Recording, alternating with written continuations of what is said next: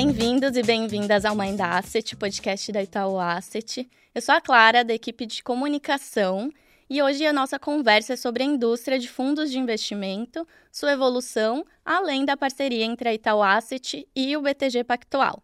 E para isso, hoje eu conto com a presença do Jorge Waxman, que é mais amplamente conhecido no mercado como Jojo, que é sócio do BTG Pactual e responsável pela área de distribuição de fundos.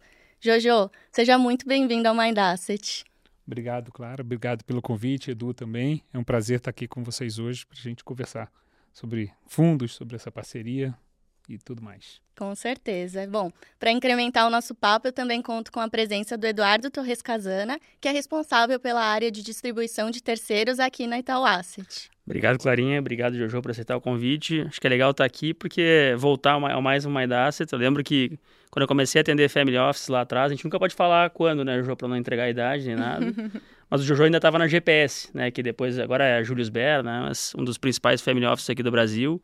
E acho que sempre trazendo muita sofisticação e conhecimento, principalmente acima de tudo, que aí bater um pouco de papo hoje que acho que é um cara que tem é, um histórico muito grande aqui de, da indústria de fundos de investimento distribuição, então agrega bastante aqui para os nossos ouvintes. Mais um aprendizado aqui para a gente. Com certeza. Então já vou aproveitar essa deixa e falar mais, perguntar mais sobre a sua trajetória, Jojo.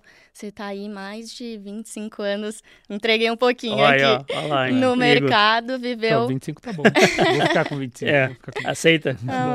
há mais de 25, ó, ainda deixei aberto. É, enfim, né, viveu aqui né, toda a evolução da indústria de fundos de investimento, então queria que você contasse um pouquinho mais da sua linha do tempo aqui para os nossos então, ouvintes. Vamos lá, vamos lá. Bom, e Edu sempre gentil com as palavras. É, eu, bom, eu, a gente estava falando aqui nos bastidores, eu sou carioca, vim para São Paulo com, com 10 anos de idade, é, fiz faculdade de economia aqui na, na USP e logo comecei a trabalhar no Unibanco, é, hoje parte do, do, Itaú, então de certa forma tô, tô em casa. Umas colega, na, umas colega nossa, é isso. Uma mater, né? É, comecei como estagiário, é, no que numa área que deu origem à primeira asset independente do Brasil, que foi o Unibanco Asset Management. E, e aí, quando isso aconteceu, já me formei e, e, já comecei a trabalhar. Trabalhei nas áreas de research, de risco, depois fui para a mesa é, de investimentos, né? E, e, eu brinco que lá começaram os meus cabelos brancos. Já peguei a crise da Ásia em 97, é, de frente, era moleque e sentado lá na, na, na mesa de gestão. É, depois, em 99, eu fui fazer um mestrado no exterior é, pelo, pelo Unibanco, voltei.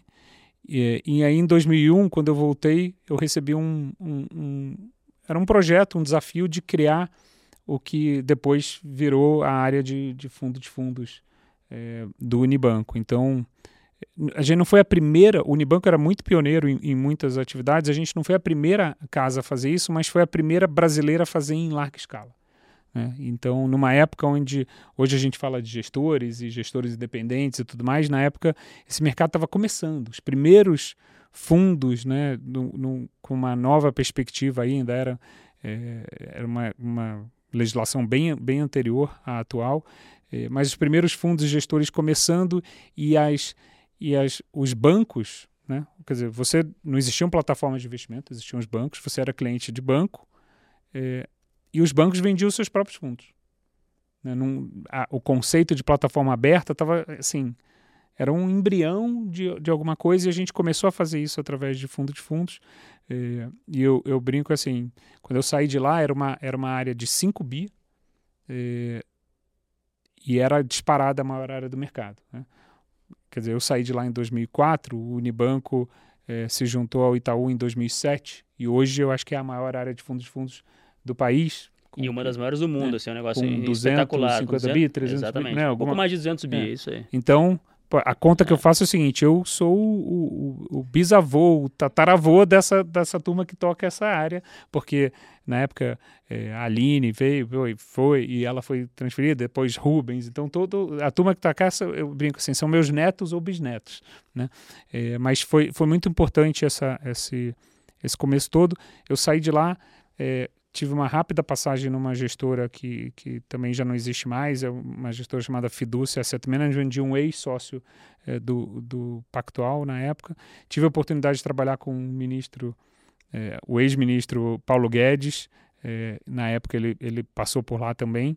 E, e aí me lancei para um pro, pro, pro meu primeiro assim voo empreendedor, que foi montar uma gestora de patrimônio no final de 2005, é, que foi a Baum Investimentos. É, e aí comecei o, o, o é, assim, aí virei a carreira realmente para o lado de, de fundos, fundos, mas para gestão de patrimônio.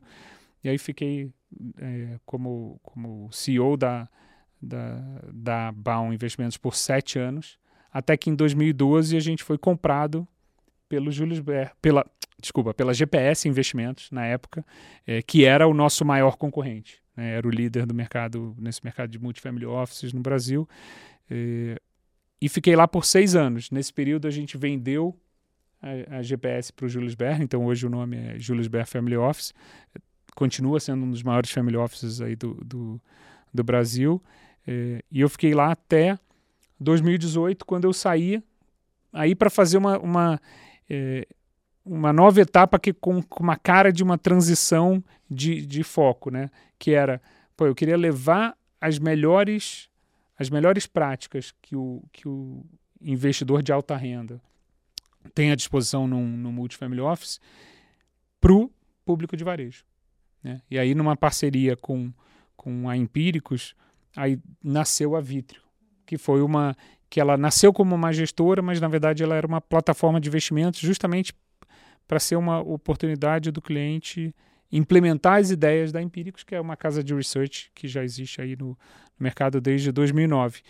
É, e foi um, assim, um sucesso muito rápido. Né? Em pouco tempo a gente, o primeiro produto captou um bi em pouco tempo, segundo, terceiro, quarto, quando foi ver a gente já tinha 80 fundos diferentes, é, mais de 120 mil clientes e isso obviamente atraiu a, a atenção de, de, de, vários parceiros, até que em 2021 o BTG adquiriu 100% das operações da Empíricos Research, da Empíricos Gestão e da Empíricos Investimentos, como é chamada hoje a plataforma de, de investimentos. Então, desde 2021, no final de 2021, quando o Banco Central aprovou toda essa, todo esse, esse projeto, eu virei sócio do banco né? Até que no, em meados desse ano eu fui convidado para assumir né, a, essa parte de distribuição, aí propriamente dito dentro do, do BTG. Então fiz essa, essa passagem, né, saindo da, da Empíricos, do, das, da operação da Empíricos Investimentos, para essa parte de, de, de, distribuição. Então, de certa forma, assim, são 30 anos. Ano que vem faz completo 30 anos de, de mercado. Então, é, eu, eu, eu, divido assim, a, primeira etapa foi uma etapa de treinamento técnico e como gestor, para depois vir para uma etapa de, de ser gestor de patrimônio, né? E aí depois tem essa transição para o mundo de varejo. E agora eu estou é como se eu, eu troquei o lado do buy side, né, que a gente fala o lado do, do comprador, do aplicador em fundos, para o lado do, do vendedor, mas um vendedor com, com um trejeito de, de alocador, porque tem um trabalho de curadoria. De, né, a gente atende, o meu time atende todos os segmentos, todos os canais é, do BTG Pactual. Então você vai desde do, do, do, do B2C, do varejo, até é, o, o, Wealth Management, né, o, passando por todos os escritórios é, de assessoria que são que estão conectados no, no, no universo, no, no, ecossistema do BTG. Então você tem demandas muito distintas, né, muito, um volume muito grande de clientes e uma, e uma enormidade de, de diferentes fundos sendo ofertados e, e o que, que faz sentido vender para quem, né, e, e, e, essa parceria com né, o mundo, quando eu comecei lá atrás, eram poucas gestoras. Hoje você tem. Né, é, um, Acesso. Parece que. É parece o que é... famoso FOMO, aquele, né? é. né? Você não sabe se você está perdendo alguma coisa, Exato, se de né? repente então, deixa o, passar. O universo, por mais que a gente ainda tenha. A gente ainda consegue ver o universo inteiro, porque né, pelo trabalho da Ambima e da CVM, mas ainda assim esse universo cresceu gigante, muito. Né? Então é um desafio eu tô, tô animado aí, tô me divertindo. Maravilha, ainda vou perguntar. Esse, esse foi o resumo da é. Não, uma super trajetória, ainda quero, quero entender mais sobre Vamos. todos esses desafios. Mas aproveitando até, né, você mencionou aqui a sua passagem pelo Unibanco uhum. antes da fusão com o Itaú. E desde então, como você falou, o mundo mudou bastante, o banco também, e a gente passou também pela abertura da prateleira de fundos de investimento Exato. em 2017. É, como é que você enxergou esse movimento né, de clientes aqui do Itaú podendo acessar fundos de outras gestoras através da própria plataforma? Olha, é, para mim isso, de certa forma, eu, eu, acho que foi uma conquista, né? Porque eu, eu, eu vi esse movimento acontecendo desde 2001, 2002, né? E aí, de novo, o Unibanco acho que era, era, era muito pioneiro, né? Ele, ele não tinha medo em pagar um prêmio de ser o pioneiro das coisas, mas a gente teve um... É, numa, numa das compras que o Unibanco fez na época, trouxe a, a, plataforma então do Invest Center, que foi o primeiro supermercado de fundos, e, e, o Unibanco já tinha um pouco daquela. Na época existia uma, uma dinâmica que eu acho que hoje foi superada, que era assim: puxa, uma asset de um banco grande não pode correr risco. Porque você tem mais a perder no, no nome. Diz, é, que, você tem é. mais a perder em, em, em, machucar a placa do que a ganhar, do que a ganhar na performance de um produto ou tal. Né? E num mundo onde as pessoas, assim, a, a, a, profundidade dos produtos de investimento e de fundos ainda era muito, muito incipiente. É, né? É, exato, né? muito rasa. Então, o, o, o, Unibanco, na época, foi, foi rápido em, em falar o seguinte: olha, eu, eu a, a abertura essa, da plataforma vai me permitir ser sofisticado sem pôr em risco a placa, né? E, e, e muito, é, vamos dizer assim, muito pressionado, porque na época o Unibanco era o maior private bank do Brasil, junto com o Citibank. Então tinha, tinha essa tinha, tinha uma demanda muito forte para que isso acontecesse. Então eu vejo assim, para mim é natural, mais cedo ou mais tarde isso ia acontecer com, com todo mundo, né? Então em 2017, quando quando o Itaú é, deu esse passo, puxa, para mim era, é, era assim, olha, agora mais um gigante pôs o pé aqui e pronto, agora está tá sacramentado que esse é o que esse é o caminho mesmo, né? E aí permitiu é, né, você permitiu as, as, duas coisas, né? O cliente ter acesso a todos os produtos, né? O cliente do, do Itaú ter acesso a um universo muito maior de produtos e ao mesmo tempo dar um pouco a liberdade para a asset, né? Também e buscar clientes fora do, do, do ecossistema do, do, do banco. Né? Eu acho que legal é que esse primeiro movimento, ele também, até os primeiros movimentos do Jojo certamente foram para clientes do perfil wealth, né, perfil private, certo? Yeah, e, e depois... acho que esses primeiros movimentos, eles eram de, é, eu lembro que o, os primeiros movimentos do Itaú, que acho que até o nome era Itaú 360, era com o um mínimo de 50 mil reais, né? Que na cabeça, pô, é. só o cliente que tem mais de 50 mil reais pode comprar um produto, que na verdade vai contra toda essa questão de democratização de investimentos, né? E hoje, quando você chega no, no, no Itaú e até em, em, certamente no BTG também, você tem um mínimo de um real, que é até um simbólico, né? Você, de certa é, forma, para dizer assim, escolha o seu produto. Exato, não, não é. Não, não seu tem nível de riqueza. Exatamente, você tem que investir, acho que esse é um caminho, mas enfim, é, é incrível quanto nesse horizonte aí de. Demorou, mas depois que começa, isso acelera muito rápido. Acho que essa é a grande verdade. Né? Sim, sim, é todo um caminho de democratização dos investimentos. Mas, mas esse, é, você sabe que esse é um desafio no Brasil, porque é, que tem a ver um pouco com o universo do, da indústria de fundos, né? É, quando você vai para o exterior, para os Estados Unidos ou, ou para a Europa, é, o universo de fundos é, é, ele é tão grande e em tantos domicílios diferentes que você não, você não enxerga qual é o universo inteiro. Então, você consegue falar o seguinte: olha, eu vou ser cliente desse banco porque esse banco tem é, uma oferta de produtos que eu, esse outro banco não tem. Né? Aqui no Brasil, é, isso ainda. Quer dizer, você tinha isso talvez no momento onde Agora algumas casas tá acabando, né? tinham, outras não tinham, mas quando todo mundo tem, é, assim, é difícil porque você enxerga a oferta inteira, né? Então. É, você não tem uma simetria, de certa é forma. uma né? dificuldade né? para você, assim, puxa, né, eu sou cobrado, por exemplo, hoje, eu quero que a plataforma seja mais, que ela seja diferenciada de outras, então eu tenho que ser mais rápido, né? na, na, nessa curadoria e na escolha de fundos é, e tentar estabelecer parcerias com exclusividade, mas, né, mas é mais difícil de fazer isso. Né? Com certeza. E aí, até aproveitando aqui, né, a gente falando desse movimento, a própria Itaú Asset, em 2018, também passou a oferecer os fundos em plataformas terceiras. E, e, aí, desde então, já são mais de 20 parceiros aqui, plataformas em que a gente oferece as nossas soluções de investimento.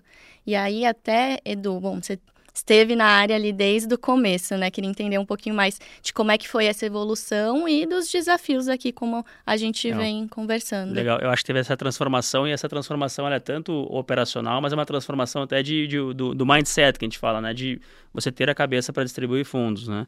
Eu acho que ao mesmo tempo que o Itaú teve esse movimento de trazer gestores de fora para os seus clientes, então não oferecer somente produtos da, da, da gestora do Itaú, da Itaú Asset, a gente tinha que fazer esse movimento para fora também, né?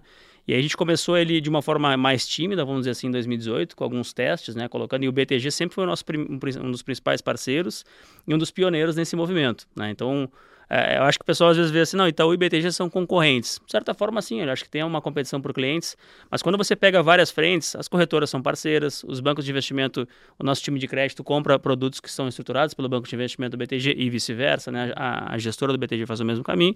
Então não tinha por que, é, na parte de distribuição de fundos, a gente não contar com o BTG como um grande parceiro. E desde o início a gente teve essa, essa liberdade, né? Essa, e obviamente que são, são, a gente vai distribuir os produtos que fazem sentido no BTG, né? Não adianta colocar todos os produtos que temos na nossa prateleira no BTG, porque de repente não vai fazer sentido para o BTG, né? Então, no momento que faz sentido, a gente consegue fazer esse movimento. Hoje são mais de 20 fundos. Eu lembro que o BTG foi um dos pioneiros nesse movimento.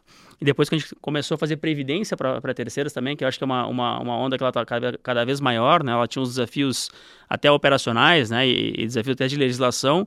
E a gente conseguiu uh, quebrar essa frente. E o BTG também como um grande parceiro nosso.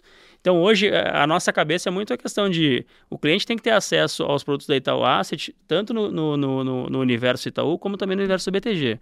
O Jojo falou um ponto que é muito verdade, né? Hoje é difícil você achar muito essa exclusividade, né? Esse produto só é acessado em tal caso. Na, na... Então, acho que conta muito mais o seu relacionamento e a sua capacidade de conseguir oferecer bons produtos para o seu cliente, né? E entender o perfil dele para, como o Jojo falou, às vezes você tem um excesso de produtos e você não sabe o que oferecer. Ou o cliente não sabe comprar. Você tem que ser rápido para conseguir enquadrar no perfil. Esse casamento, né? disso, né? O, que, o que, que você, que produto você vai oferecer para qual base, o que, que você vai tratar, o que, que você vai destacar, né? Às vezes o, esse esse casamento aí que não é, não é suitability exatamente, mas é um esse esse match, né? Entre entre demanda e oferta, acho que ele é, é, é é, é, bem relevante é nessa, nessa, indústria. Então, e, e para nós o BTG sempre foi um parceiro relevante. E, e acho que é legal que o, o, o, Jojo contou a história da Vitro, da Empíricos e BTG, né? Agora, todos com a mesma cara. E ele é distribuindo fundos na, na Vitro, distribui, é, a Empíricos a gente começou o um relacionamento com, com a recomendação de fundos, né? Que era, o, que era o início da Empíricos. Uhum. Então, e, e, aí o pessoal fala, mas é, não é, é faz sentido para o Itaú distribuir fundos na, num, num, num terceiro? E acho que o grande ponto é, quando uh, uma, uma, casa, uma casa como a Empíricos está recomendando fundos do Itaú, ela recomenda para os seus clientes, obviamente, que agora com Empíricos e BTG, e, e, a, e, o cliente do Itaú está olhando a, aquele relatório, que é Não, muito é mais, bem feito, é, e dizendo, vai dando mais uma chancela. Exato.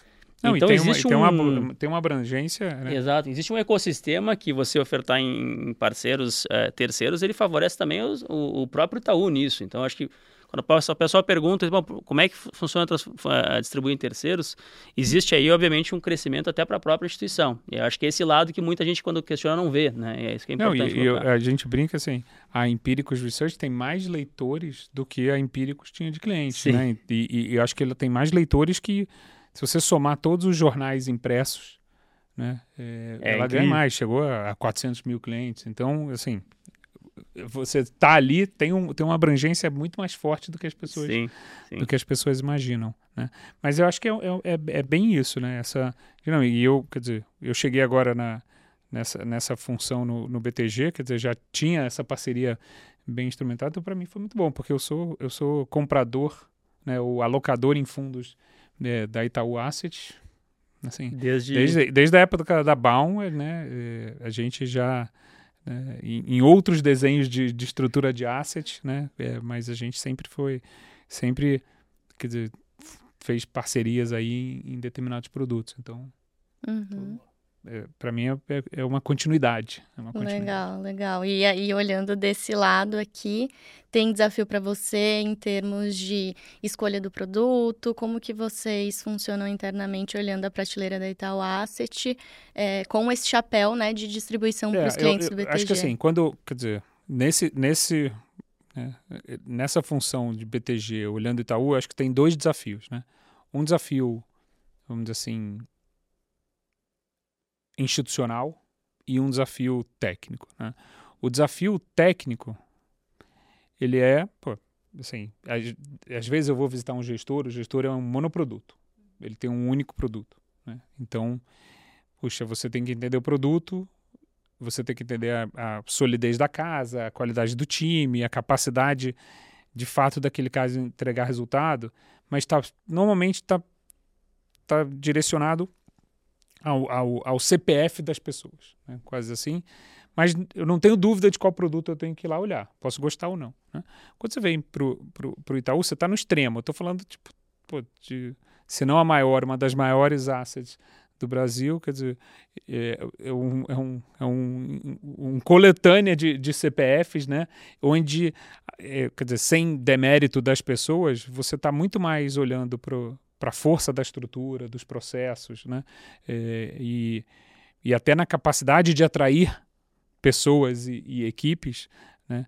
É, do que do que propriamente dito né? no, no, no, brilho individual de, de um artista, né? Além disso, pô, você tem assim, se eu deixar o Edu chega para mim com, com um catálogo de, de fundos, né? Então assim, poxa, e aí eu acho que tem um trabalho é, muito bem feito da, da, da, equipe toda, que é assim, puxa, qual é?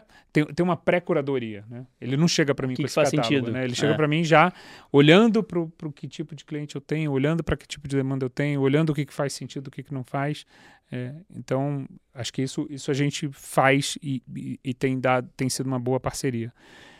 O lado institucional é, tem um desafio que é o seguinte, é, faz sentido o BTG comprar fundos do seu, do seu concorrente? concorrente. Né? É. é ou, ou, faz sentido o BTG comprar fundos do seu parceiro? Ou faz sentido.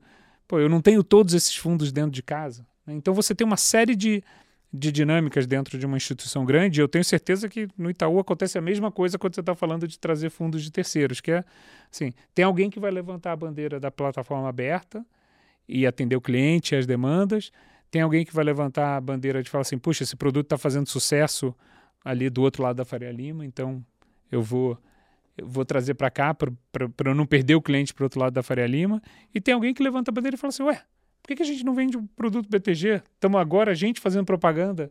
Sempre alguém vai levantar a bandeira e falar, então tem um, tem um lado, né? Mas eu acho que, assim, para nós no BTG, é, você ser um parceiro relevante do Itaú na área de fundos e você ter um produto é, sofisticado do Itaú disponível na sua plataforma, é, ele é um sinal da, da maturidade que o BTG atingiu. Né?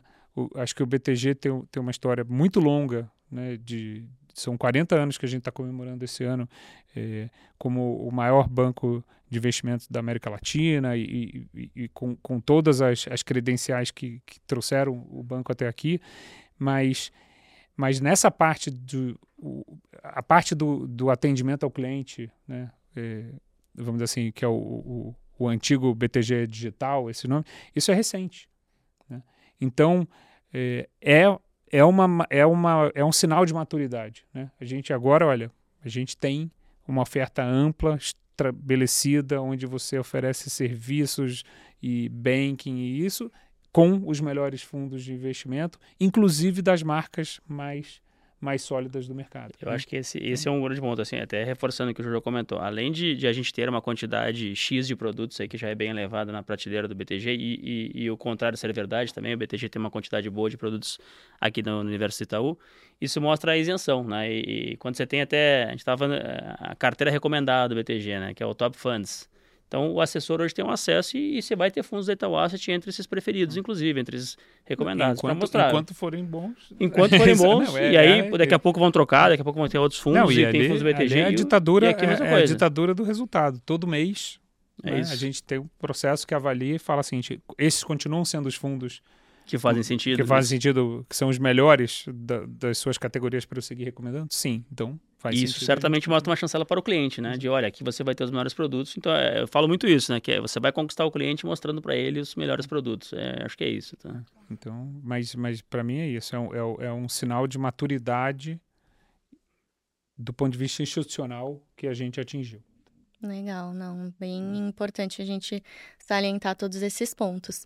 E aí, ao longo da, da história aqui que a gente está contando, né, a gente também viu no mercado esse boom de assets independentes, né? Então, pegando aqui um pouco da sua experiência também, né, com a criação da Vitrio, né? As assets independentes têm seus desafios intrínsecos, né? Seja de estruturação, captação, manutenção das suas atividades também. É, então, queria entender como é que você enxerga esses desafios dentro desse contexto, principalmente quando a gente fala de Brasil, né? Com Não, todos va- os vamos- vamos- ciclos que temos aqui vou, dentro. vou falar, mas se você me permitir, eu vou gastar dois minutos contando um, pouco de. Eu brinco, você vai ficando velho, você vai contando causas, né? mas você falou em boom das assets, é, eu, assim, me considero como o, o pai desse, desse verbete. E ele, e ele aconteceu na seguinte maneira. Pô, eu voltei do mestrado em 2001 e a gente começou a fazer esse, esse projeto de fundos exclusivos com comprando fundos de terceiros. E naquela época era assim, você assim, um dos fundos mais longevos da indústria, é, que tem até hoje, o, Red Grifo Verde, a cota dele é de 1997. Né? Então, ele, é- ele é, em 2001 ele ainda era um fundo pequeno. Ele tinha tido um performou bem lá durante a, a crise de 97, 99, mas mas depois, quer dizer, ele ainda era um fundo razoavelmente pequeno. Para a gente ter uma ideia de, de tempo, né? Muitos fundos já nem existem mais, tal. É, e, e muitas dessas gestoras. Ali foi o- um primeiro movimento de, de surgimento de assets independentes, veio ali. Né? Você tinha um, um movimento que era. é, você tinha muita gente boa, competente, que trabalhava em tesourarias de banco, que tinham ganhado dinheiro e tavam, as tesourarias de banco estavam diminuindo suas estruturas, especialmente os bancos internacionais de- saindo. Então você tinha um monte de gente boa que a- foi a primeira onda de abrir fundos. Né? Então você tem casas como a Gávea acabou de completar 20 anos, é, a Nel acabou de completar 20 anos, está tendo uma onda de casas completando 20 anos que são é, é, é aquilo ali, 2001, 2002, 2003. É, e então a gente começou a fazer é, a gente era um dos primeiros, a gente literalmente fazia do deles de todo mundo. E um, numa um belo, uma bela tarde a gente foi visitar um gestor pequenininho, um escritório em Pinheiros, e os dois gestores não estavam lá. Mas estava um, um garoto que nos atendeu, recebeu, né? E, e na época a gente, eu era mais jovem, a gente era muito caxias, as reuniões eram independentes, sabe? Eu, eu entrevistava as pessoas, era quase que uma investigação, assim. E eu perguntei, eu falei assim, qual é a motivação dos sócios para montar esse negócio, né? E aí ele falou, olha, os sócios perderam o boom da internet e não querem perder o boom das assets. Ele falou essa frase. Aí eu participei, acho que algumas semanas depois eu participei de uma palestra. E eu falei isso, contei essa história. Né? Eu falei, olha, então assim, nessa, porque né, aquele trabalho assim, como é que você avalia? Eu, eu lembro assim, os meus colegas de bancos estrangeiros pegaram o manual de Fund of Funds eh, e, e tropicalizaram ele, né? Traduziram e era assim, ah, histórico de cinco anos. Ninguém tinha histórico de cinco anos. Então a gente ali estava tava muito no lado artístico do negócio, que era como é que eu transfiro se esse cara era bom numa, numa, numa tesouraria para saber se ele continua. Não, eu não tinha histórico de cota. Então era muito do. Era um pouco do feeling de você entender a dinâmica de cada um. E aí eu falei isso numa, numa palestra. Eu falei, olha, contei essa história. Aí, algumas semanas depois, eu estava assistindo uma palestra e alguém contou essa história. Aí eu falei, pronto, viralizou. Né? E de fato, assim, a gente. Então lá atrás teve esse boom das assets. É, e recentemente eu acho que a gente viveu um novo boom das assets, né? É, aí desde 2016, 17, 18 para cá. E, e o fato é o seguinte: independentemente do número de quer dizer, das dificuldades do mercado, a sensação que a gente tem é que não param de nascer novas assets. Né? Mas isso dá, eu acho que, uma falsa impressão de que isso é muito fácil. Né? É, porque o que eu vejo de lá de trás para hoje é o seguinte: a barra para você que você tem que atingir para abrir uma nova asset, ela não para de crescer. Né? É, ela não para de crescer. E falando de, quer dizer, para ir direto à tua resposta, atualmente a gente tem um aumento importante da, do lado de, da legislação, e agora com a nova instrução CVM 175, que um pedaço dela entrou em vigor agora em outubro, é, um pedaço entra em vigor talvez abril ou talvez ou mais para frente, mas com certeza durante do ano que vem. É, parte da responsabilidade que ficava na mão do, do, do administrador está sendo transferida para o gestor. Então, assim, é, é, é, como se eu falasse assim, olha, a, a, brincadeira amadora de antigamente, que você, dois caras numa salinha com uma Bloomberg davam conta do recado, isso não existe mais. Né? Tanto em custo quanto em responsabilidade, né? custos diretos e, e, responsabilidade. Então, isso é um. É, dois, cada dia, o mercado está cada vez maior né? e cada vez mais, mais concorrido. Né? É, assim, eu não me lembro de, de um ano é, tão desafiador de, de para gestores ganharem dinheiro como está sendo esse ano, é, por conta de um cenário inédito nos, no, nos Estados Unidos, né? um cenário difícil para o Brasil, né? A brincadeira no mercado é assim, pô, o otimista está perdendo dinheiro, o pessimista está perdendo dinheiro, está todo mundo, né? Tá todo mundo perdendo dinheiro.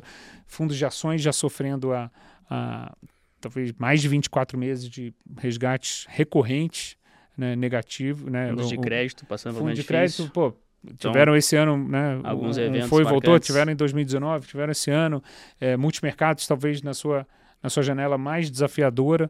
É, mudança, né, as vésperas de uma reforma tributária que deve, quer dizer, que na pior das hipóteses traz dúvida e deve impactar também mudança de veículos. Então, assim, é, é e um modelo que, assim, lá atrás, quando você começou a falar, pô, os family offices, era uma época que você vendia, se você não fosse vender fundos para sua própria base, você ia vender fundos para uma, um, um, 10 investidores institucionais, ou grandes bancos ou, ou grandes escritórios. né?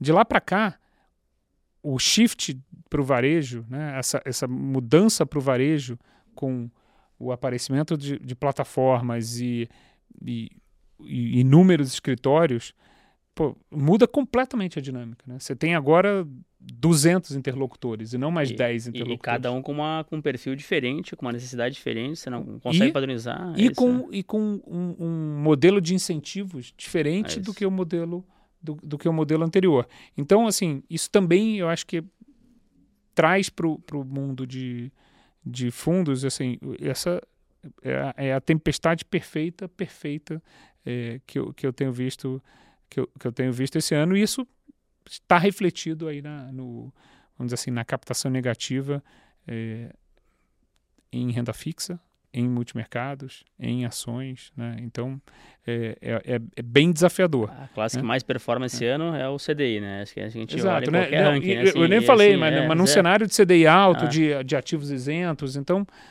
pô, quando você junta isso tudo, é assim, para você tratar o, o. E num ambiente que, assim, toda asset independente é uma empresa. Abrir empresa no Brasil é difícil, você tem o lado trabalhista complicado, você tem. Né, é, quer dizer, abrir e, e manter negócio no Brasil não, não, não, não é fácil como qualquer outro negócio.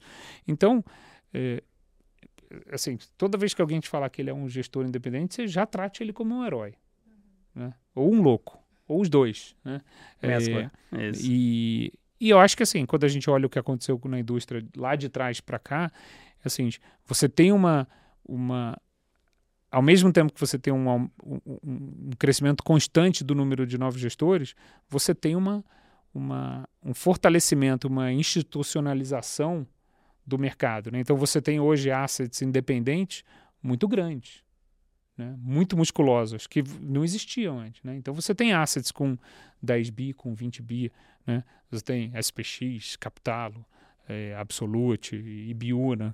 Casas aí com JGP, né? com, com, com parrudas, com, com número de pessoas e, e, e pra, com certeza esqueci outros nomes aqui, mas você não tinha isso.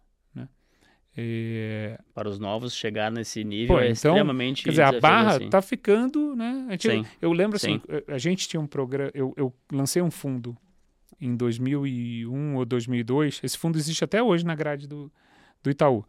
É, talvez seja um dos fundafundos mais longevos aí. Ele era o, o, na época ele chamava Multigestor X. Eu não sei que nome ele tem, tem hoje. Tem Multigestor X, é. Multigestor X. Que ele era, ele era um fundo para investir nos novos gestores. Incubadora, era um, né? Era incubadora. incubadora. Incubadora. A gente dava o seed money na época eram boletas de 5 milhões. 5 milhões fazia a diferença para para dizer se um fundo tinha tido a chancela ou não. É, essa boleta, se, se você der 100 milhões na mão de gestor hoje, isso não garante a perenidade a dele, perenidade né? a que, sobrevivência dele em alguns anos. O, é isso. Que talvez ah. os 5 milhões ajudava, entendeu? Então, essa, é, é, esse é o tamanho dessa mudança, entendeu? Né? Entendeu? Então, é... E aí eu acho que isso, isso tem reflexos bem, bem mais profundos, né? O modelo de asset de um produto já está sendo substituído pelo modelo de multi-assets. Antigamente, você falava, uma gestora falava assim, não, a gente vai ter dois produtos, era assim, ih, foca, você só tem que ter um produto só. Era, era o, você não era uma asset, você era um hedge fund. Hoje em dia você tem os modelos de múltiplos produtos, você tem o modelo de multimesas, como vocês têm. Então, é, mas eu acho que o, o cenário todo é esse cenário desafiador de como é que você vai ter.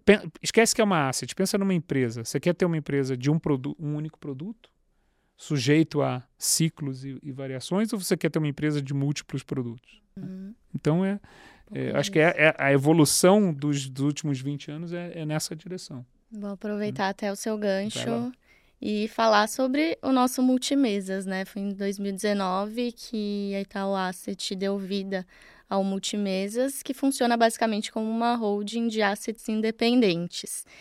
E desde então muita coisa aconteceu, né, Eu Queria que você complementasse aqui, né, com a sua visão sobre o multimesas também e todas as vantagens que a gente oferece dentro desse mundo aqui com tantos desafios, como o Jojo colocou. É legal que a pergunta anterior, o Jojo basicamente ele, ele Linkou. deu a introdução ao multimesa, né? O porquê uhum. que um gestor decide para o modelo multimesa. Mas brincadeiras à parte, quando a gente olha a asset hoje, você tem aí três grandes figuras, né? A figura de escala, que é onde a gente tem os nossos produtos indexados, o nosso, os nossos produtos de crédito uh, líquidos, que a gente chama, e toda a parte de renda fixa. Tem a, a, a, parte de solutions, né, que é, que é um nome bonito para basicamente construir soluções para clientes que têm uma determinada demanda. Quero aí fazer um, um, um, mandato específico de mesclando cotas de fundo com ativos. Então a gente tem essa essa frente e a vertical que acho que é mais é, é mais em linha com que essa com essa toda essa evolução da indústria de fundos é de fato o programa multimesas que basicamente você tem aí uma, uma, uma, uma, uma, uma são várias mini gestoras dentro do nosso programa que endereçam muito desses pontos que o Jojo falou, né? Para você criar uma asset do zero hoje, você tem que ser uma mescla do, do, do, do louco, né? Ou, ou, realmente um gênio, né? Porque você tem todos os desafios aí trabalhistas que você tem no Brasil, você tem todos os desafios de você se manter vivo, de repente, depois de um ano difícil, né? Você está tendo um exemplo agora, né? Tem muitas assets que de repente estão ou fazendo um movimento de fusão, né? Ou fazendo um movimento até de fechar as portas, né? De, de ir para um outro caminho, montar um outro, uma outra linha de negócios. Então, quando um gestor vem para o multimesas, qual que é a grande sacada que ele vê, né? Primeiro, ele conseguir ter foco, né? Porque você montar uma asset significa que você vai ter que pensar num escritório, uhum. vai ter que olhar a decoração do escritório, de repente, pensando em coisas mais... Não, manutenção. Vai né? ter que manutenção, vai ter coisas que contratar que ele pessoas... nunca pensou na Exato. Na é, tem, tem o lado glamouroso, de certa Sim. forma, de você performar e ir muito bem, né? E aparecer na capa de revista, mas tem todo o lado difícil de você lidar com todos os desafios, lidar com contadores, lidar, lidar com toda a construção, né? Do seu, da, da sua gestora, da sua empresa, como o Jojo falou. E Não, quando eu, ele vem... Eu brincava que... Desculpa. Não, imagina. Empreender é, é você chegar no escritório e saber se vai ter internet e papel higiênico. É isso. isso é empreender. Entendeu? É isso, tem que ser o básico, né? Isso pensou, é o mínimo. Né? Sim, você chega aqui, exato. você nunca pensou se tem luz, tem tá tudo funcionando. Tem alguém por trás São disso pontos que você nisso, só dá valor quando você não tem, né? Exatamente isso. Então, hoje, o, o, nesse modelo, a gente chegou aí a, a cerca de 110 bis sob gestão, tá? Então, assim, foi um, um, marco muito forte, porque como o Jojo falou, quando você pega as assets independentes do mercado, com nomes como SPX, Absolute, é, própria Verde, são assets que tem aí, ultrapassaram os, a, a, a casa da SPX mais de 50 bis sob gestão, mas você, você ter essa, esse modelo aqui com mais de 100 bis significa que se você isolasse esse, esse programa multimês da Itaú so, somente sozinho já seria uma asset independente. Mas lógico, não tem como isolar isso sem colocar toda a placa Itaú junto dessa, uh, desse modelo. E aí, o que, que o gestor tem? Né? Ele tem um escritório à disposição dele, tem um time de economia à disposição, tem um time de distribuição, seja distribuição interna, seja distribuição de parceiros externos a, a, a favor dele, e, e, tem todo um benefício de montar uma gestora e ter o seu, que a gente chama do DRE próprio, né? ou seja, ele tem aí uma estrutura de custos isolada de todas as outras mesas, então o retorno dele, toda a, a performance dele, toda a, a compensação financeira depende do que ele entregar para o cotista. Então é um modelo que casa muito com aquele gestor que, como o Jojo colocou, saiu de uma tesouraria ou quer abrir um empreendimento e precisa de um parceiro relevante. Em troca disso, ele tem todas as condições de trabalho e tem toda uma área, uh, como o Jojo falou, né? tem toda a área de estrutura, né? escritório, comercial, jurídico, compliance, para lidar com os temas que ele não tem conhecimento nenhum. E, e, e tem o um intangível, né, também. Quer dizer, você está dentro de um ambiente, você tem acesso, você tem o, Exatamente. O... Você consegue aproveitar a escala do Itaú de falar com, com uma quantidade de provedores, seja locais ou principalmente internacionais, né? E acho que a prova disso, recentemente, o Itaú fez a contratação do Bruno Serra, ex-diretor do Banco Central, passou em um garden leave longo depois da, da, da sede do Banco Central e certamente falou com vários parceiros, né? Ele poderia ter ido para outro parceiro, certamente. Acabou, e, deve ter considerado montar uma Exatamente, montar sozinho, com certeza né? montar é. sozinho e deve ter colocado no... Você fala com ele, certamente elencou todos esses pontos que o Jojo comentou como dificuldades versus benefícios, né? Então, para a felicidade da Itaú Asset, uma, acho que é uma aquisição de, de, de, grande nome, bem como todos os outros 150 profissionais que trabalham aqui nesse, nesse programa de multimesas. Então, acho que acabou sendo um grande programa de construção de talentos. Como você comentou, né, Clarinha? Um movimento que começou mais forte em 2019, né? Antigamente, a gente basicamente só tinha o Red Plus nesse modelo de, de assets independentes dentro da Itaú Asset, né? Um modelo que é bem diferenciado. Mas quando você vai passando o tempo, né? Quando o tempo vai passando, é que isso mostra, né? E acho que o, principal disso é o boca a boca dos próprios gestores, né? Acaba sendo um círculo, de certa forma, muito pequeno, né? A gente fala da, do círculo da Faria Lima e do Leblon, né? Logicamente, você tem outros grandes gestores em outras cidades, mas uma concentração muito grande nesses dois, nesses do, nessas duas cidades, nesses dois uh, uh, círculos, mas acho que o grande ponto é o conforme o tempo passa, os fundos apresentam ótima performance e você tem aí uma, uma um feedback dos próprios uh, integrantes desse ecossistema, você consegue ter aí um repertório para trazer mais gente e, de fato, você gera um ciclo positivo para o modelo, né? Mas, de novo, é um ano difícil, né? É um ano de, de que a gente está vendo mais resgates do que, do que entradas, né? É um ano que a gente precisa passar, mas até por isso, né, você estar com um grande parceiro te ajuda até nesses anos mais difíceis Sim. a ter perenidade e uma sobrevivência de longo prazo. Tá? Uhum. E o Jô concorda com toda essa Não, visão eu concordo. Aqui. E, e é um, é, assim, se você, é que a gente olha parece que é um, putz, tão óbvio, né, e tão fácil, mas se você pegar até a própria, a própria experiência do, do Itaú, quer dizer, o Itaú também passou um pouco pelaquela dinâmica que eu falei do, do Unibanco lá de trás, né? puxa, quero ter um produto mais arrojado, não quero, né? Até, e, e, e assim, boa parte do, da, da asset do Itaú, quer dizer, depois da fusão com o Unibanco, originou dos mesmos profissionais tal.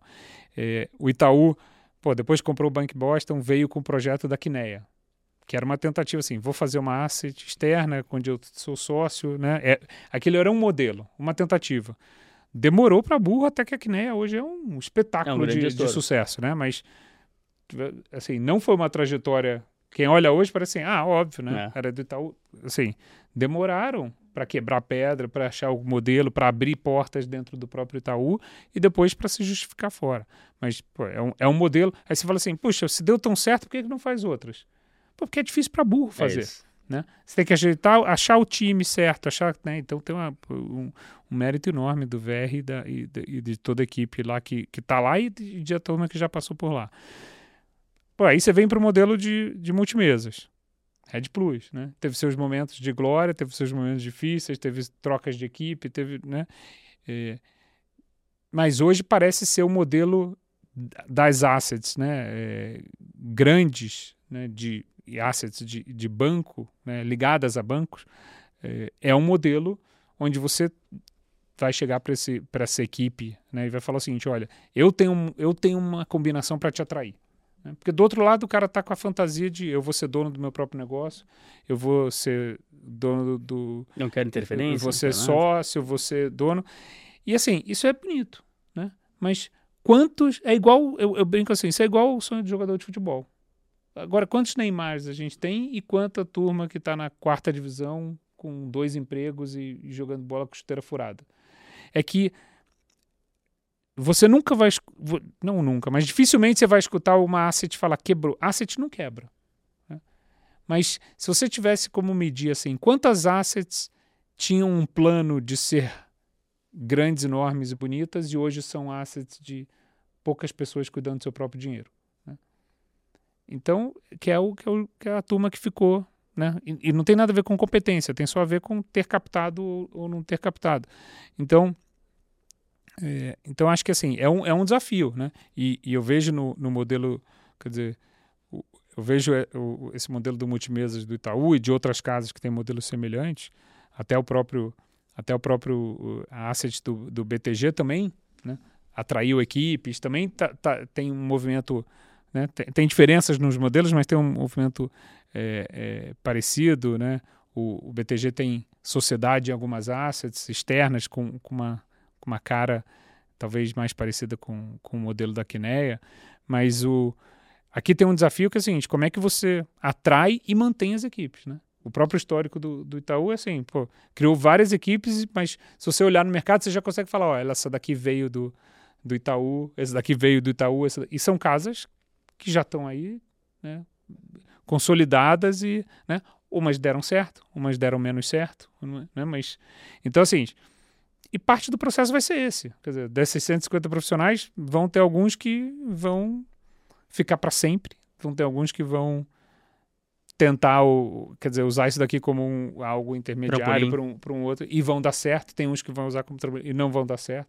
Mas é acho que é parte acho do. É, eu acho que é muito também do desejo de alguns, né? Tem, tem, ah, tem profissionais que, por mais que estejam felizes, vão dizer, ah, não, eu quero ter o meu próprio negócio, até às vezes por não é nem questão financeira, é questão mesmo de ego não, mesmo, né? De eu quero ter o meu. Não, e é, é assim, eu acho é que o, estado, o, o estágio atual é um estágio onde acho que favorece né? O, o, modelo atual esse favorece modelo.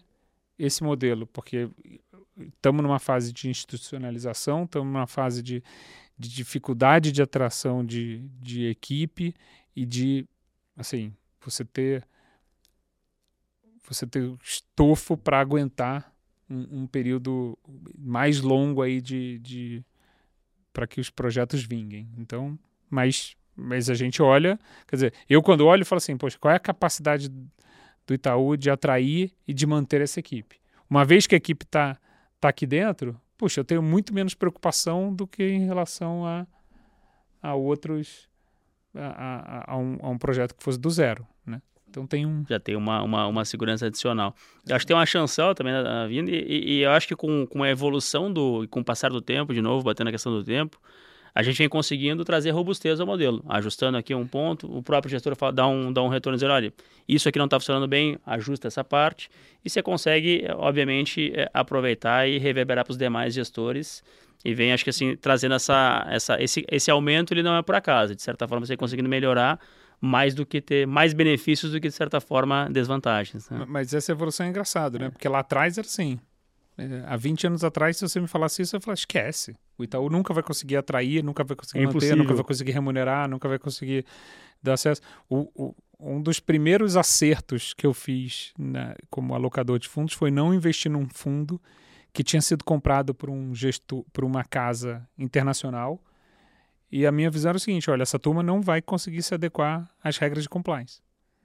E deu certo.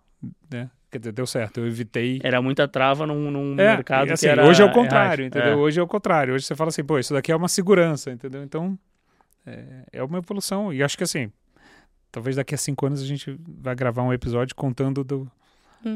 da, da, pro- da evolução para onde a gente andou. Com certeza. É. E para aqueles que quiserem ouvir mais, né, do ponto de vista de um gestor, o Bruno Serra esteve aqui no Mind Asset. Também passou por aqui já. uns verdade. episódios aqui atrás é, e contou um pouco da decisão dele, né, por aderir ao modelo multimesas. Então, fica a dica aqui para quem Não, e para ele está nos o- acompanhando. Para ele tem o desafio de fazer a transição, né? Quer dizer, né, ele fez o caminho, o, o caminho clássico, Exato. né? Tesouraria, governo. Né? Governo Ele não é o primeiro e pô, se ele tiver o- Certamente se, não será o último mas se também, ele tiver mas o, é, se ele tiver a, o- a, a sorte, a competência de quem já passou, já fez esse, esse essa tríplice aí, vai, vai ser muito bom. Com certeza, com certeza. Ele contou muita coisa aqui do desse backstage da decisão e foi bem legal também.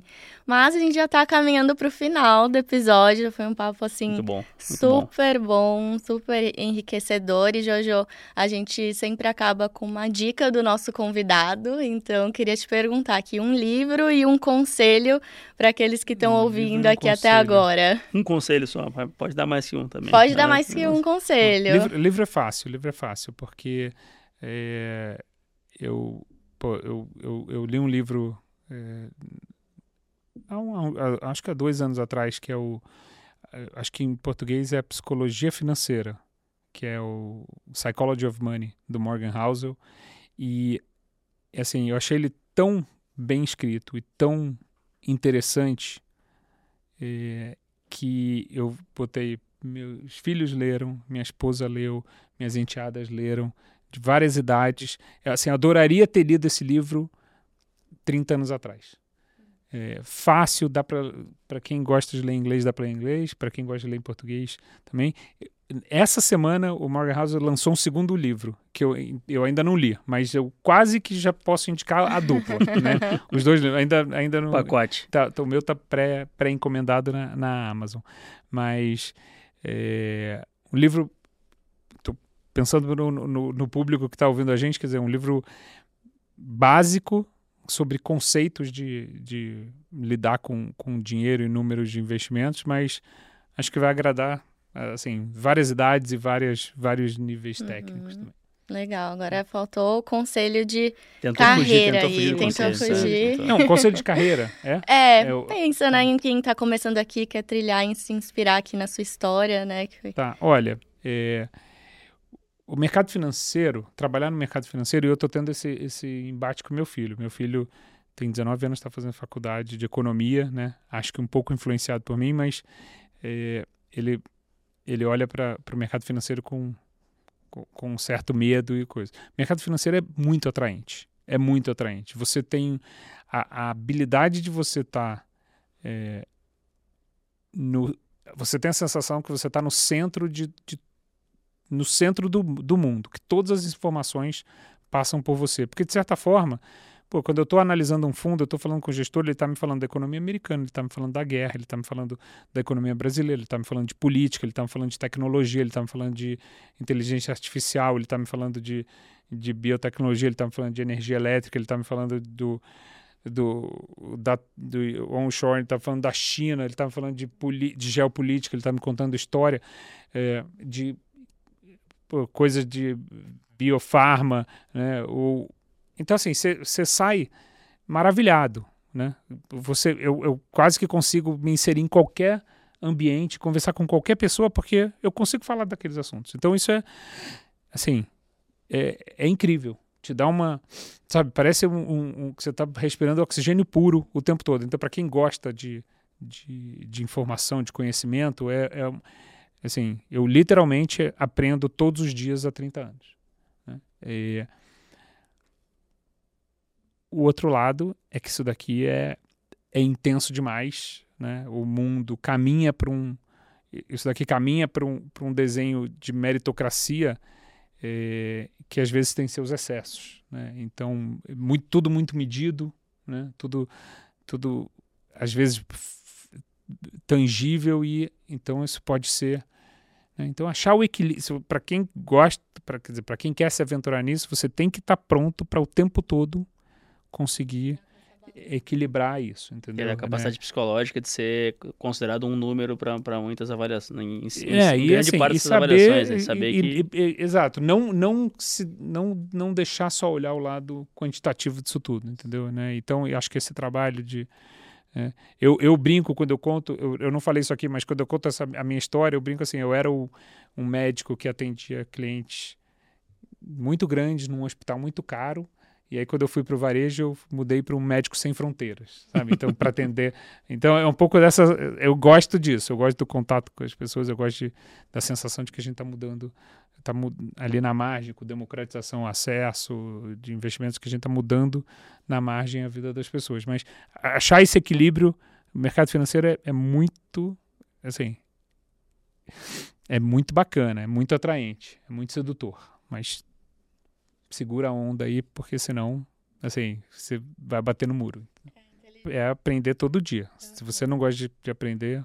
E tá disposto a isso, né? Tá, não está na zona de conforto. Acho que é isso.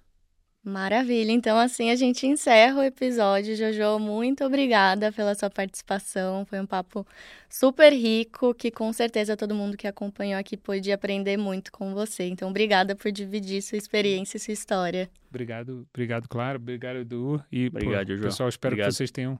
Certa, certamente, certamente vai voltar, né, Clarinha? Com certeza, já, já coloca aí na agenda para nossa próxima temporada, a quarta temporada ano que vem. Muito então. bom, muito bom, um prazer estar aqui. Legal. Obrigado, e Edu, como sempre, agradeço lá, né? também e você também, já é. Eu que agradeço, Clarinha. Assim, para mim sempre é um prazer. Acho que é a quarta vez já que Exato, eu venho no Mandaça, então eu peguei essa evolução. preparado para a quinta já. Vamos lá. Maravilha. E para você que nos acompanhou até agora, se você gostou do episódio, já deixa seu like, compartilha também com quem você acha que pode gostar e siga Itaú Asset nas nossas redes sociais para acompanhar todos os nossos conteúdos. A gente se vê na próxima.